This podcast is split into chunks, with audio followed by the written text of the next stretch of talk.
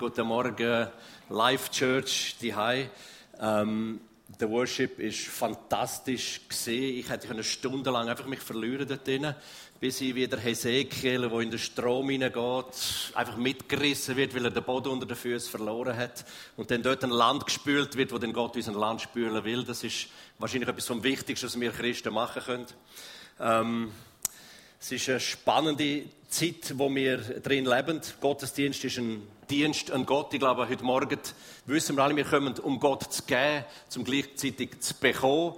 Und die Zeugnis, die ich erzähle, soll auch ein Gottesdienst sein. Soll nicht ein Abriss sein, jetzt nach der Worship-Zeit ist jetzt noch Predigt. Nein, soll auch ein Worship sein, wo weitergeht. Es ist wirklich zur Ehre und zum Lob von Gott. Und jetzt muss ich switchen in Schriftdeutsch.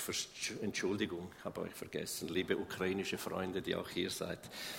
Ähm, es ist eine Zeit, wo uns Gott ja, herausfordert. Es ist eine Zeit, wo ich finde, aber auch eine Zeit der e-, extremsten Möglichkeiten da ist. Ich habe ich noch nie in meinem Christenleben seit 35 Jahren gesehen und erlebt, dass die Türen dermaßen weit offen sind für das Reich Gottes. Ich habe noch nie gesehen und gehört, wie der Geist Gottes gewirkt hat, wie er es heute tut. Und ich bin jetzt in einem mehrtägigen äh, chinesischen Untergrundkirchenleitertreffen gewesen. Und man hört ja, wie die Kirche in China aktuell wie seit 20 und 40 Jahren wieder verfolgt wird, wie selten zuvor. Kirchen werden niedergerissen in der Größe von der von Kathedralen. Kirchen werden dem Erdboden gleichgemacht. Es werden Bibeln verbrennt. Es werden Christen ins Gefängnis gesteckt. Und gleichzeitig ist das wie wenn man Öl ins Feuer schmeißen würde. Je mehr der Druck kommt, desto mehr breitet sich die die Kirche, der Leib Christi in China aus. Man rechnet, dass wir aktuell 300 Millionen Christen in China haben. Das ist auf 1,5 Milliarden Chinesen. Vom Geheimdienst wissen wir, also wir hatten Einblick in Geheimdienstdokumente, die sagen, wenn es so weitergeht mit der explosionsartigen Wachstum der Christen in China, haben wir in fünf Jahren, haben wir 500 Millionen, das ist ein Drittel der chinesischen Bevölkerung sind Christen. Und dann denkt man, ja, wie hat man dann Einblick in Geheimdokumente? Naja, es ist nur eine Frage der Technik und der Begabung des Hack, nein, des Technikers meine ich, damit man weiß, und wenn schon der Geheimdienst sich Sorgen macht, dann sollten wir umso mehr Öl in dieses Feuer hineinschmeißen. Es ist eigentlich extrem, wenn man denkt, dass unter Verfolgung, unter Druck die chinesische Christenheit sich immer noch überlegt, wie können wir den Westlern, wie können wir der Welt noch mehr dienen. Sie schicken die Denominationen, senden Christen in die Welt hinaus, in das 1040er Fenster, da wo die meisten Muslime, Kommunisten und Atheisten wohnen, da der alten Seidenstraße entlang, back to Jerusalem, von China runter nach Jerusalem, in jedes Land werden chinesische Soldaten für Jesus ausgesandt, um dort Gemeinden zu bauen, um dort zu evangelisieren. Und die Leute, die lassen sich aussenden. Und so ein, ein Heldenpaar für mich ist so ein ganz einfacher Bauer und seine Frau. Der hat gesagt, ich, ich möchte Gott alles geben, was ich habe, aber was habe ich schon? Ich bin weder gebildet noch bin ich super intelligent. Das Einzige, was ich kann, ich kann Bauer sein. Und dann lässt er sich in den Irak aussenden und fängt an, als Bauer zu arbeiten, nimmt syrische Flüchtlinge auf, die für ihn arbeiten, die evangelisiert er, die bringt er zu Jesus. Und, und, so, und so denke ich, meine Güte, das ist ja wirklich ein Getriebensein vom Heiligen Geist. Und es gibt keine Zeit darin zu verlieren. Und darum heute Heute Morgen habe ich einen Bibelvers gelesen, den finde ich fantastisch. Der gilt für dich, für mich, für uns alle. Aus dem Römer Kapitel 8, Vers 14. Denn die vom Geist Gottes getrieben werden, das sind Söhne und Töchter Gottes. Du bist heute Morgen hier hinein getrieben worden, vielleicht auch ein bisschen gestüpft oder gezogen worden, hoffentlich nicht geprügelt worden, aber Gott wird dich nehmen und dich weitertreiben in diesen Kanton, in diese Nachbarschaft, in dein Umfeld hinein, um Reich Gottes weiterzugeben. Es heißt dann noch weiter, und das ist zur allgemeinen Ermutigung, wenn wir nicht wissen, dass wir wirklich tun sollten, was Gott uns aufträgt. Er sagt dann, Leute, vergesst nicht, ihr habt keinen Geist der Knechtschaft, der Furcht und der Angst empfangen. Nein, vergesst das ganze Zeugs. Nein, ihr habt einen Geist der Kindschaft empfangen, indem wir rufen, aber Vater, Daddy, Vater, Halleluja, Daddy, hier bin ich. Wenn ich mit dir unterwegs bin, wer soll gegen mich sein? Nein, nichts kann sich mir in den Weg stellen.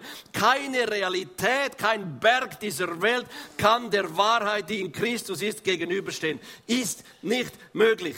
Eben wir Kinder Gott, eben, habe gesagt, dass wir Kinder Gottes sind. Sind wir aber Kinder, dann sind wir auch Erben. Erben Gottes. Ja, Miterben Jesu Christi. Alles, was Vater Jesus gegeben hat, hat Jesus uns gegeben. Das ist nicht irgendwann, das ist jetzt. Und dann heißt es, Erben Gottes, Miterben Christi, insofern wir bereit sind, mit ihm zu leiden, so werden wir auch seine Herrlichkeit weitergeben. Also mit anderen Worten, die verfolgte Kirche ist eine Kirche, von der wir lernen können. Der blutende Leib von Jesus ist der Teil des Leibes, von dem wir so viel lernen können. Sie sind Miterben Christi und im ganzen Druck drin wissen sie nicht immer, alles geht gut. Aber trotzdem, wir machen weiter mit dem Auftrag, den Gott uns gegeben hat, weil dann wird die Herrlichkeit Herrlichkeit Gottes hineinbrechen. Egal in welche Finsternis, egal in welche Dunkelheit. Und dann kommt der Vers 18 und da heißt es, ich bin nämlich überzeugt, dass die Leiden der gegenwärtigen Zeit nichts bedeuten im Vergleich zur Herrlichkeit, die an uns offenbart werden soll die Schwierigkeiten, die Herausforderungen, die Stürme dieser Zeit sind nichts im Vergleich. Wenn wir weitermachen, wenn wir im Glauben vorangehen, dann wird die Herrlichkeit Gottes offenbar werden. Dann wird die Schöpfung sichtbar sehen, die sehnsüchtigst ruft, dass die Söhne und Töchter offenbar werden. Die werden dann die Herrlichkeit Gottes an den Söhnen und Töchtern offenbar sehen, wenn wir in den Leiden standhaft bleiben, wenn wir das Wort Gottes essen, wenn wir umsetzen im Glauben, was der Geist Gottes uns auf aufträgt. Und ganz praktisch, wie das ausschaut. Ich möchte euch zwei, drei Einblicke in verschiedene Arbeiten geben, wo wir dran sind. Wie können Söhne und Töchter Gottes im ganzen Leid offenbar werden, wo die Schöpfung sich danach sehnt? Dann denke ich, die Schöpfung sehnt sich danach. Sogar die Schöpfung, der Vater, der Schöpfer sowieso. Aber die Schöpfung sehnt sich danach, dass die Söhne und Töchter in ihrer Herrlichkeit, in ihrer Kraft, in ihrem Miterbe, das sie von Gott bekommen haben, offenbar werden. Ganz einfach, da wo die Not ist, da steigen wir im Glauben und im Gehorsam und sehr häufig in der Unwissenheit ein, aber erfahren, wie Gott sein Reich mitten in der größten Not baut. So haben wir zum Beispiel in Afrika, in, äh, in Kenia, haben wir somalische Flüchtlinge, die nach der fünften äh, Zeit ohne Regen, in einer zweijährigen Dürreperiode, wie sich Millionen von Leuten auf den Weg machen dorthin, wo es vielleicht noch etwas zu essen gibt. So sind wir an der Grenze von Somalia zu Kenia. Somalia, das Land mit der auf dem Weltverfolgungsindex Nummer drei, wo Christen verfolgt werden. Also man kann nicht einfach nach Somalia hineingehen und dort evangelisieren. Also das kannst du schon, du überlebst vielleicht 24 Stunden, mehr nicht dann sehen wir, wie dort die Leute über die Grenze kommen, nicht mal in die UNHCR-Camps hineinkommen, die 40.000 Leute gestrandet sind, dann vor den Camps, nichts habend, äh, kein Essen, kein Trinken, keine Medikamente, nur Gräber und Gräber und Gräber. Es kommen Menschen zu Zehntausenden dorthin und dort sind wir mittendrin jetzt und bringen das Licht von Jesus, die Hoffnung von Jesus und die Hilfe von Jesus dort hinein. Bitte zeig doch ganz kurz diesen Clip. Dürre am Horn von Afrika. Unzählige Bewohner von Somalia sind auf der Flucht, vom Hungertod bedroht. AVC versorgt in Kenia in Grenznähe zu Somalia Flüchtlinge mit Essen.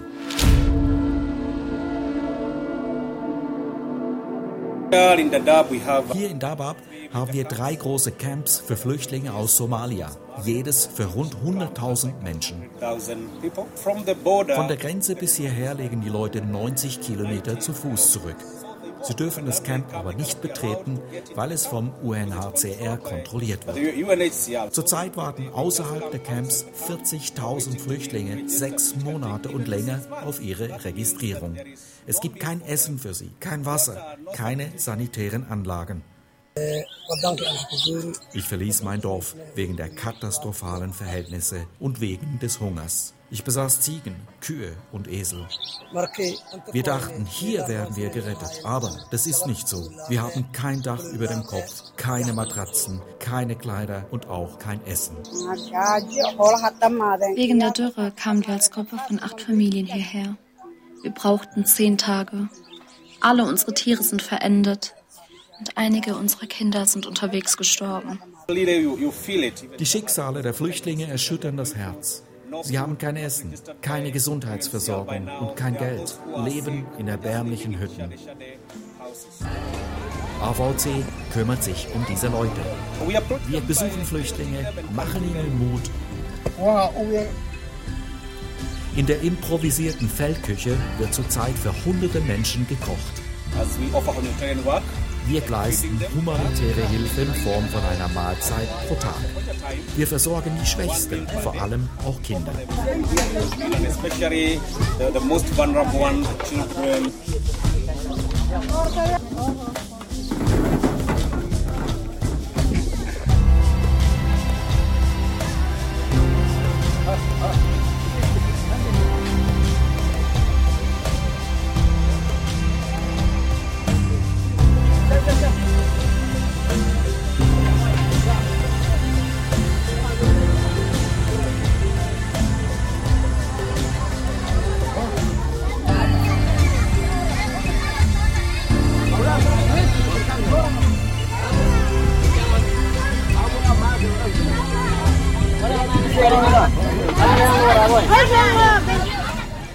Helfen ist mit dem Risiko verknüpft, von fanatischen Al-Shabaab-Milizen entführt oder umgebracht zu werden.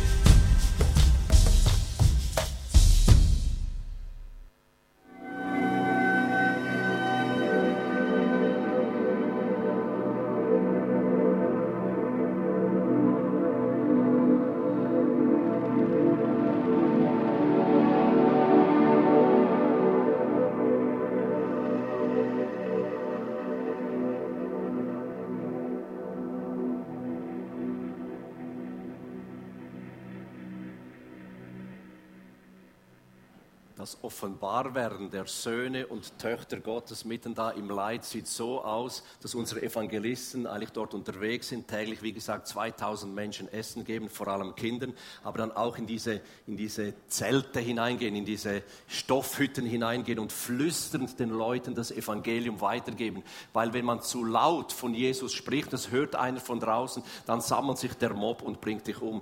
Kürzlich war ein 14-jähriger Junge, der zu Jesus gefunden hat, auf dem Weg zum Gott Gottesdienst, wurde von Al-Shabaab-Milizen gefangen, wurde ihm ein Reifen übergestülpt, wurde ihn angezündet, man hat ihn bei lebendigem Bleibe verbrannt. Das ist die Realität und das ist wirklich ein, im ganzen Leid drin, ist es eine enorme Herausforderung, den Menschen dort Christus weiterzugeben. Aber die Notwendigkeit, die eben da ist, die macht es dann eben möglich.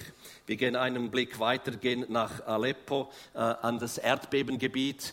Da ist es ja so, dass das Leid mit dem Erdbeben einen riesen, riesen Not, riesen Not hineingebracht hat. Ja, genau, das Bild ist dort. Äh, wir haben ein Team, die gehen runter, die äh, holen die christlichen Familien und die Nichtchristen, die muslimischen Familien von der Straße, holen sie für ein, zwei Monate, bringen sie in ein Zelt, geben ihnen Essen. Während dieser Zeit werden ihre kaputten Häuser oder Wohnungen so wiederhergestellt, dass man wieder drin wohnen kann. So kommt immer eins bis zwei Familien in eine Wohnung hinein und in diesem ganzen Prozess kommen Menschen zum Glauben an Jesus. Also einmal mehr mitten im Leid drin werden die Söhne und die Töchter Gottes offenbar, indem sie den Auftrag von Christus einfach im Glauben weiterführen.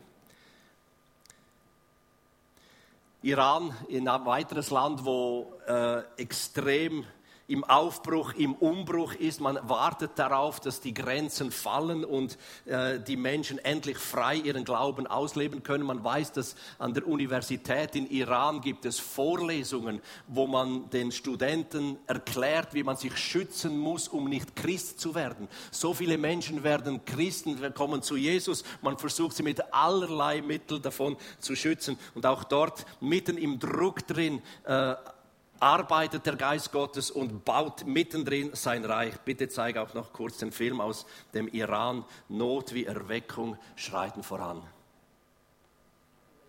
herrscht das Gesetz des Korans. Wird ein Muslim Christ, kann er getötet werden.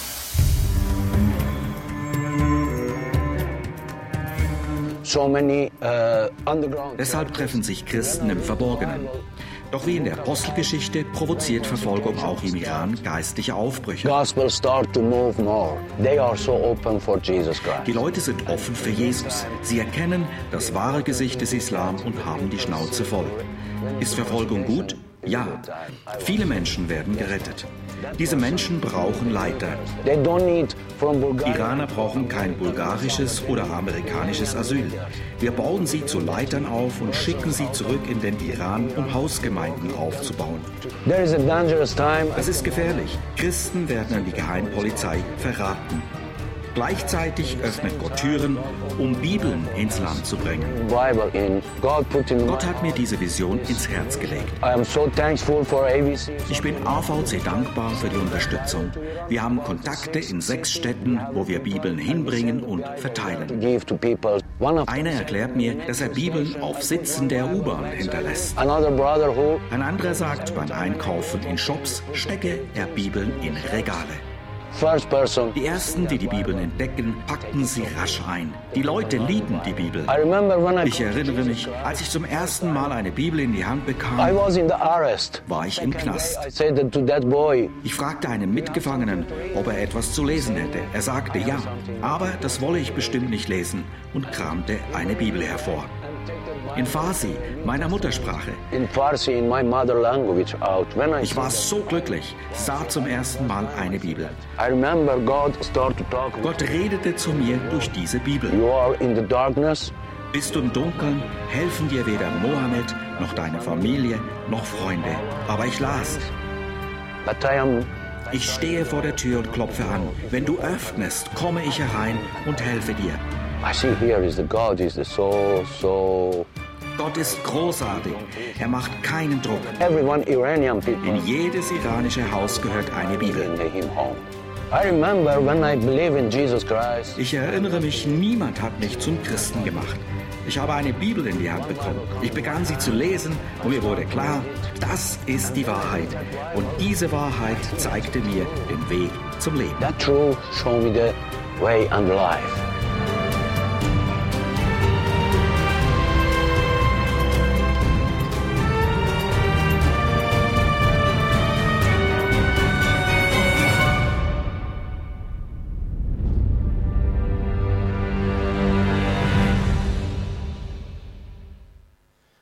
Vielen Dank.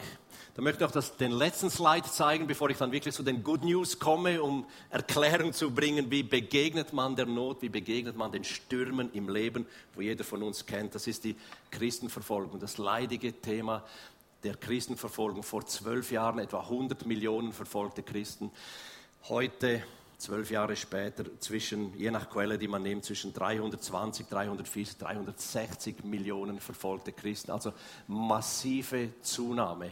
Und dann denke ich, also dann denke ich, kürzlich war ich dann bei mir zu Hause und gesagt, Jesus, ähm, das, die, das Leid, da kommt jede Woche kommt irgendwo ein Leid hinein. Ich bekomme eine E-Mail oder bekomme ein SMS oder ein Telefonat und ich sage dann, Jesus, ich bin ja nicht Jesus. Ich kann ja nicht dem ganzen Leid entgegenstehen. Herr, was soll ich machen? Was soll ich machen, um mich nicht da runterziehen zu lassen, wenn die Stürme des Lebens kommen?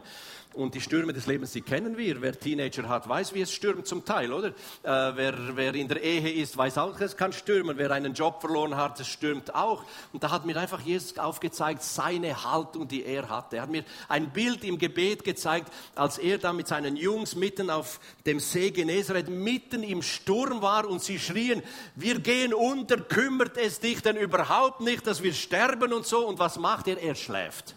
Ja, wer um Gottes Willen schläft einfach, wer ist so nicht empathisch und schläft, während die anderen Angst, Todesangst ausstehen. Und das ist die Haltung, die mir Jesus gezeigt hat. Jesus hatte seine Identität dermaßen tief im Vater, dass er wusste, ich werde nur dann sterben, wenn der Vater will, dass ich sterbe und ich werde so lange leben, wie der Vater will, dass ich lebe. Mein Leben ist in seiner Hand. Und dann habe ich gesagt, aber Jesus, wie soll das praktisch ausschauen? Dann sagt mir Jesus, in all den Stürmen, die auf dich zukommen, in all den den Stürmen, wo meine Kinder durchgehen, in all den Stürmen im Ausland, in der verfolgten Christen, bei den Erdbebengebieten oder wo auch immer, ihr müsst meine Schatztruhe auftun. Ihr müsst das Wort des Lebens zur Hand nehmen. Ihr müsst den Kompass nehmen, die Hand, die, das, das, das äh, Handbuch des Lebens. Und ich sage, Jesus, aber wie soll denn das ausschauen? Ähm, wie kann ich in all den Stürmen einfach ruhig bleiben, wie du im Schiff, in diesem Boot ruhig geblieben bist? Dann sagt Jesus, öffne mal Hebräer Kapitel 4. Und das möchte ich mit euch teilen. Wenn auch ihr durch Stürme hindurchgeht, das ist so ein praktisches Werkzeug, das Gott uns gibt und so ein kraftvolles Werkzeug, um die Stürme zu stillen oder mitten im Sturm einfach souverän und in der Autorität Gottes weiterzugeben. Es heißt in Hebräer Kapitel 4, Vers 1 bis 2, Kraft, Energie und Schutz mitten in der Not. Schließlich, heißt es dort, schließlich gilt Gottes Zusage nach wie vor, auch uns ist sein Angebot verkündet worden, an seiner Ruhe teilzuhaben, genau wie jenen Menschen damals, die vor uns gelebt haben. Und jetzt heißt es, ihnen allerdings, denen von damals, hat es nichts genützt, die Botschaft Gottes zu hören, weil zum Hören nicht der Glaube hinzukam. Ja, und man kann sogar im Gottesdienst sitzen und eine Predigt zuhören, aber es geht wie an einem vorbei, wenn zum Hören nicht der Glaube, der empfangende, der umklammernde, der festhaltende Pistoio Glauben dazukommt. Und die Bibel spricht hier, dass Gott uns in allen Stürmen eine Ruhe geben will. Es spricht hier von verschiedenen Ruhen. Es spricht von der Sabbatruhe. Ja, wie gut ist es, so einen Tag pro Woche zu nehmen, wo man einfach zur Ruhe kommt, wo man bei Gott auf den Schoß sitzt, wo man in der Schatztruhe Gottes stöbert und sich von der Quelle des lebendigen Wassers ernährt, wo man sich vom Wasserbad des Wortes reinwaschen lässt, oder? Es heißt aber auch, wir werden eines Tages dann in die ewige Ruhe kommen. Ja, wenn, die, wenn wir in der Herrlichkeit Gottes sind, wenn wir im neuen Jerusalem sind, wenn wir in Chinatown all die wunderbaren Geschichten von den Chinesen hören, dann heißt es aber auch, ich sollte aber jetzt schon Ihr sollt jetzt schon an der Ruhe, egal wie die Stürme im Leben sind, ihr sollt jetzt schon in der Ruhe Gottes teilhaben. Und dann habe ich das ausprobiert, weil ich ja alles versuche auszuprobieren, was Gott mir dann sagt. Und dann bin ich in die Ruhe gegangen, weil an einem Tag vier verschiedene Notmeldungen reingekommen sind. Einer war im Gefängnis, im Iran, im Evin-Gefängnis, im Todestrakt. Man wusste nicht, wird er heute, morgen oder übermorgen umgebracht. Dann war das Erdbeben da, dann war noch eine Not und dann war noch eine persönliche Not in der Familie. Da habe ich gesagt, Jesus, that's enough, das ist zu viel. Und dann erinnert er mich daran, sagt, ja, jetzt gehst du eben in meine Ruhe. Und dann ging ich so eine halbe Stunde, eine Stunde habe ich versucht, zur Ruhe zu kommen. Und wenn man zur Ruhe Gottes kommt, dann geschieht etwas Übernatürliches zwischen Gott und zwischen uns, nämlich, dass er, Jesus, das Wort anfängt, in seinem Geist sich selbst uns zu offenbaren. Und eine Verheißung im Hebräer fängt dann an wahr zu werden. Denn eines müssen wir wissen, Vers 12, eines müssen wir wissen, Gottes Wort ist lebendig und voller Kraft ein zweischneidiges Schwert, das durchtrennt Seele und Geist und Mark und Bein und ein Richter der Gedanken ist. Darum habe ich dieses Schwert mitgenommen. Nicht nur, falls jemand in der Predigt einschlafen sollte, dann bin ich dann schnell dort hinten.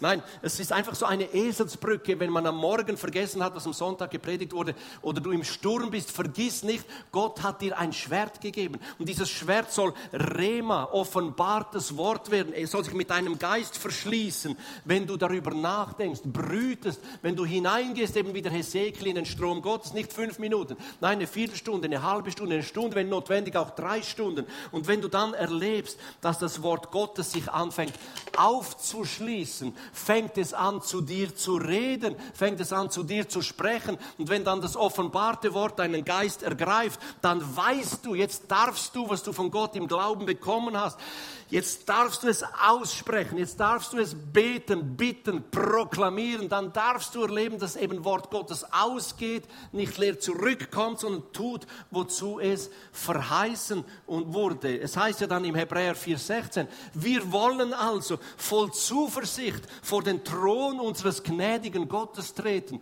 damit er uns sein Erbarmen schenkt und uns seine Gnade erfahren lässt und wir, hört gut zu, und wir zur rechten Zeit, nicht zu spät, aber zur rechten Zeit Hilfe von Gott bekommen, wenn wir gelernt haben, in der Ruhe auf sein Sprechen, auf seine Wahrheiten zu hören und sie eben anzuwenden, zu Tätern dieses Wortes werden.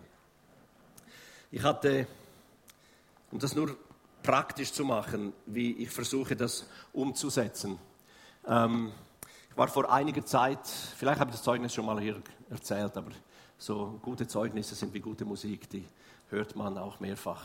Ich erinnere mich, dass ich vor einigen Jahren im Engadin noch Pastor war und dann ruft eine Mutter mich verzweifelt an und in ihrer Verzweiflung äh, weint sie zuerst mal zehn Minuten und dann sagt sie, äh, mein Sohn, der 13-Jährige, hat versucht, sich das Leben zu nehmen, indem er eine Flasche Nagellackentferner genommen hat und geschluckt hat. Er hat es nicht ertragen, dass ich und mein Mann in der Trennung sind und in, aus lauter Verzweiflung versucht, sich dieser Kleine das Leben zu nehmen. Und jetzt hat der Arzt angerufen vom äh, Kantonsspital in Chur und sagt, sein Leben hängt an einem kleinen, feinen Faden. Vielleicht überlebt er die nächsten zwei, drei Stunden nicht. Wir wissen es nicht.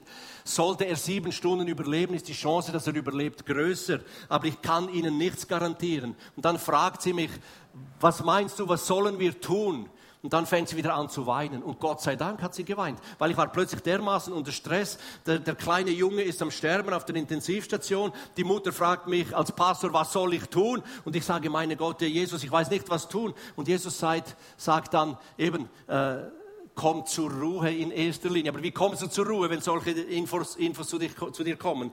Und dann sage ich, nach einer Weile, sage ich, Jesus, jetzt musst du wirklich zu mir sprechen. Ich weiß nicht mehr weiter. Und dann sagt Jesus, äh, was ist geschehen, als dieser Junge äh, neun Jahre alt war. Und dann sage ich, Jesus, ich bin dermaßen unter Stress, ich weiß nicht mal, was gestern war, wie soll ich wissen, was es war, als er neun Jahre alt war? Und dann bete ich weiter und irgendwie kommt mir in den Sinn, ja, als er neun Jahre alt war, hat er sein Leben Jesus gegeben. Ich durfte ihn zu Jesus führen. Ich durfte ihn sogar taufen. Und dann fragt mich Jesus, ja, und was geschieht mit denen, die glauben und getauft sind? Dann sage ich, Jesus, bitte hilf mir. Sagt er, lies in Markus Kapitel 16. Das ist eben dann das, was geschieht, wenn du in der Gegenwart Gottes anfängst, auf sein Wort, auf seine Wahrheit zu hören, sie dir sich offenbart und du das Wort Gottes eben als ein Schwert nimmst, als ein Werkzeug nimmst, als ein Hammer nimmst, der die Realität in Wahrheit zerhaut, bis es zerbröselt ist. Und dann steht eben da in Markus 16, 16, Wer glaubt und sich taufen lässt, wird gerettet werden. Wer aber nicht glaubt, wird verurteilt werden. Folgende Zeichen werden die begleiten, die glauben. In meinem Namen werden sie Dämonen austreiben. Sie werden in neuen Sprachen sprechen. Wenn sie Schlangen anfassen, und jetzt kommt es, oder tödliches Gift trinken, wird ihnen das nicht schaden. Kranken, denen sie die Hände auflegen, werden gesund werden. Dann habe ich gesagt, jetzt haben wir die Antwort. Dann haben wir zehn Minuten lang über die dieser Wahrheit haben wir Gott gelobt und gepriesen und haben diese Wahrheit über diese Realität dieses Jungen ausgesprochen. Nach zehn Minuten kam ein Friede ins Herz und haben wir gesagt, okay, es ist durch, er wird leben. Und sieben Stunden später hat effektiv der Arzt angerufen und gesagt, er ist über den Berg, er wird nicht sterben, er wird leben. Und zwei Wochen später war er wieder zurück in der Schule, ohne bleibende Schäden. Das hat mir einfach gezeigt, wenn wir als Christen verstehen, mitten in den größten Stürmen, dein einziger Zufluchtsort ist nicht der Pastor, ist nicht die Gemeinde, Gemeinde. Nein, in erster Linie, es ist Jesus. Du musst dich auf Jesus stürzen, in Jesus hineintauchen, bis das Wort Gottes sich anfängt, dir zu offenbaren. Bis eine dieser über 4000 Wahrheiten und Verheißungen in genau exakt diese Situation fängt hineinzusprechen. Und dann bist du eben nicht nur ein Hörer des Wortes, dann bist du einer, der hört und glaubt, es nimmt und umklammert und sagt, ich lasse nicht los, bis geschieht. Ich lasse nicht los, wie das, was in Matthäus 24 2035 verheißen ist, Himmel und Erde werden vergehen, aber meine Verheißungen, meine Worte werden nicht vergehen. Ich schließe mit einem Zeugnis. Ihr wisst ja alle, ihr habt alle mit wahrscheinlich Familienangehörige, die Jesus auch noch nicht kennen. Und ein lieber Onkel von mir, ich habe ihn wirklich total gern, aber sein Leben, sein Leben war sowas von schräg. Also er war ein, ein minus plus erfolgreicher Geschäftsmann, 85 Jahre, hat viel Geld gemacht, hat viel Geld verloren, äh, hatte zu viele Freundschaften und Beziehungen in all den Ländern, wo er unterwegs war. Wenn man ihn bei sich zu Hause besucht hat, dann standen überall Götzen herum, so Hindu-Statuen, Buddha-Statuen. Einmal bin ich mit meinen kleinen Kindern zu Besuch gegangen und der kleine Dreijährige sagt, Daddy, Daddy, überall Götzer, Götzer, überall Götzer hier. Überall waren Götzer, genau. Und immer wenn man ihm vom Evangelium von Jesus erzählt hat, dann war er so stachelig, dann war wie ein Stachelzaun um ihn herum, konnte sie nicht, nicht erreichen. Aber ich habe einmal vor Jahren gesagt, Jesus, es haut mir von meiner Verwandtschaft keiner von diesem Planeten ab, bevor nicht sein Leben, sein Name ins Buch des Lebens eingeschrieben ist. Und die letzten fünf, die gestorben sind, die haben ihr Leben auf dem Sterbebett Jesus gegeben, weil die Worte Kraft haben, weil wir es glauben und es aussprechen, es proklamieren. Und dann habe ich gesagt, so, jetzt wo er tief, schwer in den letzten Wochen seines Lebens ist, schwer krebskrank, sage ich, Jesus, was soll ich machen? Ich möchte ihn für dich gewinnen, was soll ich machen? Dann sagt Jesus, mach doch genau das, was du die letzten Wochen immer wieder gepredigt hast. Hebräer Kapitel 4. Geh in die Ruhe und lass das Wort zu dir sprechen. Das Wort wird ein Schlüssel zu seinem Herzen sein. Und dann bin ich etwa zwei Stunden bin ich eingetaucht in die Gegenwart Gottes. Und dann plötzlich gibt mir Gott ein Wort aus, äh, aus Offenbarung Kapitel 3, hammermäßig. Das erste war, wach auf, wach auf und stärke, was noch am Leben ist. Ja, er war noch gerade am Leben. Damit es nicht auch stirbt. Denn ich musste feststellen, dass das, was du tust, nicht vor meinem Gott bestehen kann. Ja, sein Leben konnte vor einem heiligen Gott nicht bestehen. Und dann geht es weiter. Und ein bisschen weiter unten stand dann geschrieben, aber es gibt einige, die ihre Kleider nicht beschmutzt haben.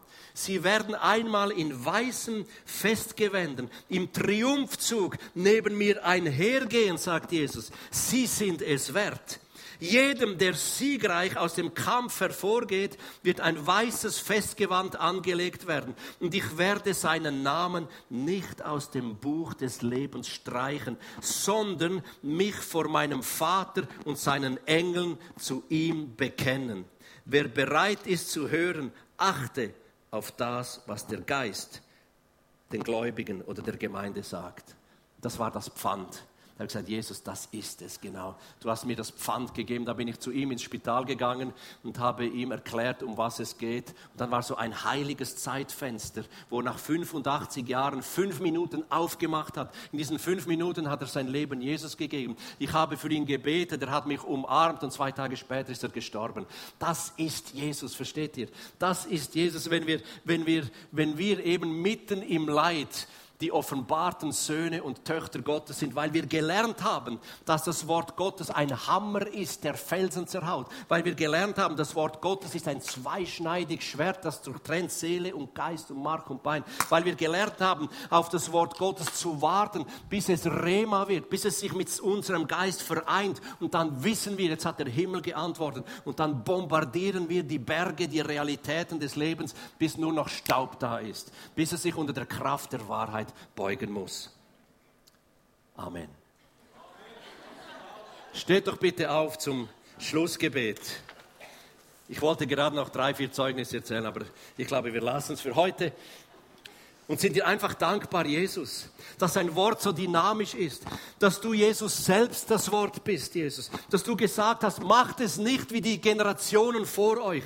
Die haben den riesen Fehler gemacht, sie haben das Wort Gottes gehört, haben es aber nicht im Glauben angenommen, darum hat es keine Wirkung, darum hat es keine Kraft bei ihnen. Nein, aber wir hier in Wiel, wir sind aus anderem Holz geschnitzt, wir sind echte Schweizer Evangeliumseiche. Ja, wir glauben, glauben, was du uns sagst. Wir umklammern es mit unserem Herzen. Herr, und wir proklamieren es, wir verfolgen es mit Glauben und erwarten, dass es wahr wird und es sich offenbart und kraftvoll dort hineinbricht, wo die Not groß ist. Vater, ich bitte dich für diese Gemeinde hier, dass jeder einzelne Baustein hier drin ein Mann und eine Frau wird, die gelernt haben, mit dem Wort Gottes unterwegs zu sein, die gelernt haben, in allen Stürmen des Lebens gibt es nur einen Zuflucht Zufluchtsort. Das ist unser Vater, das ist unser Jesus, das ist unser Heiliger Geist. Es gibt nur eine Antwort und das steht das, was in der Bibel steht. Das lebendige, kraftvolle, vom Geist Gottes erfüllte Wort. Das ist das, was Gott uns auf den Weg gibt. Und damit kämpfen wir, damit überwinden wir und darin sind wir siegreich. In Jesu Namen. Amen. Amen. Ich wünsche euch einen wunderbaren, schönen Sonntag und viel Freude beim Umsetzen. Es macht echt Spaß.